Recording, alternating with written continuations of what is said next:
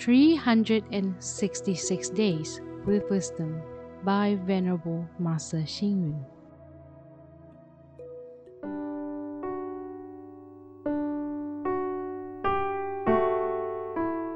January 20th.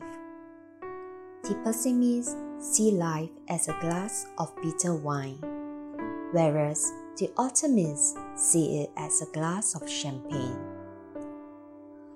Kind people see life as a glass of clear water, while righteous people see it as a glass of nectar. Each of us has different perspective on life. Some of us are optimistic, whereas some of us are pessimistic. The optimist thinks positively, while the pessimist thinks negatively. Su Dongpo, the famous Chinese poet and government official, was once demoted to Hainan Island. Compared to the fame and wealth which he used to enjoy, the loneliness and poor living condition in Hainan belonged to a different world. However, Su Dongpo thought about it later and he realized that he was not the only one in the universe who lived on the lonely island. Even a continent could also be considered as an island in the ocean. If a little ant which is drowning in a bowl of water were to climb onto a piece of leaf, then the leaf could also be considered as an island.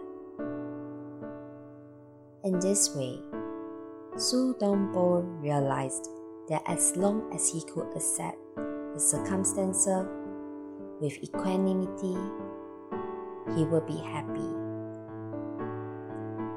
Buddhist monks and nuns travel around freely with just a set of monastic robes and a pair of sandals. They can befriend beggars as well as royalty.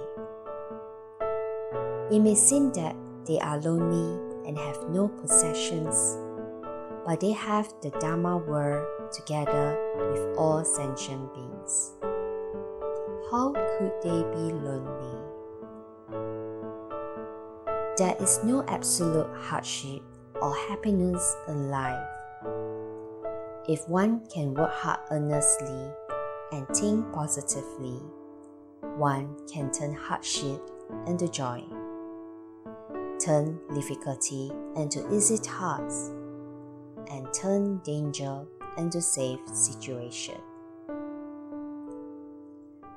Helen Keller once said, Face the sunshine and you cannot see a shadow.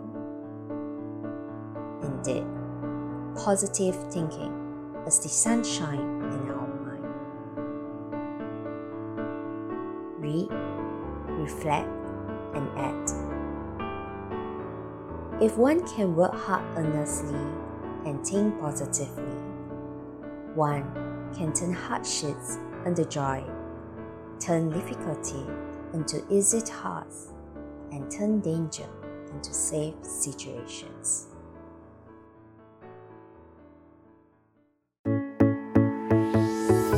Please tune in, same time tomorrow as we meet on air.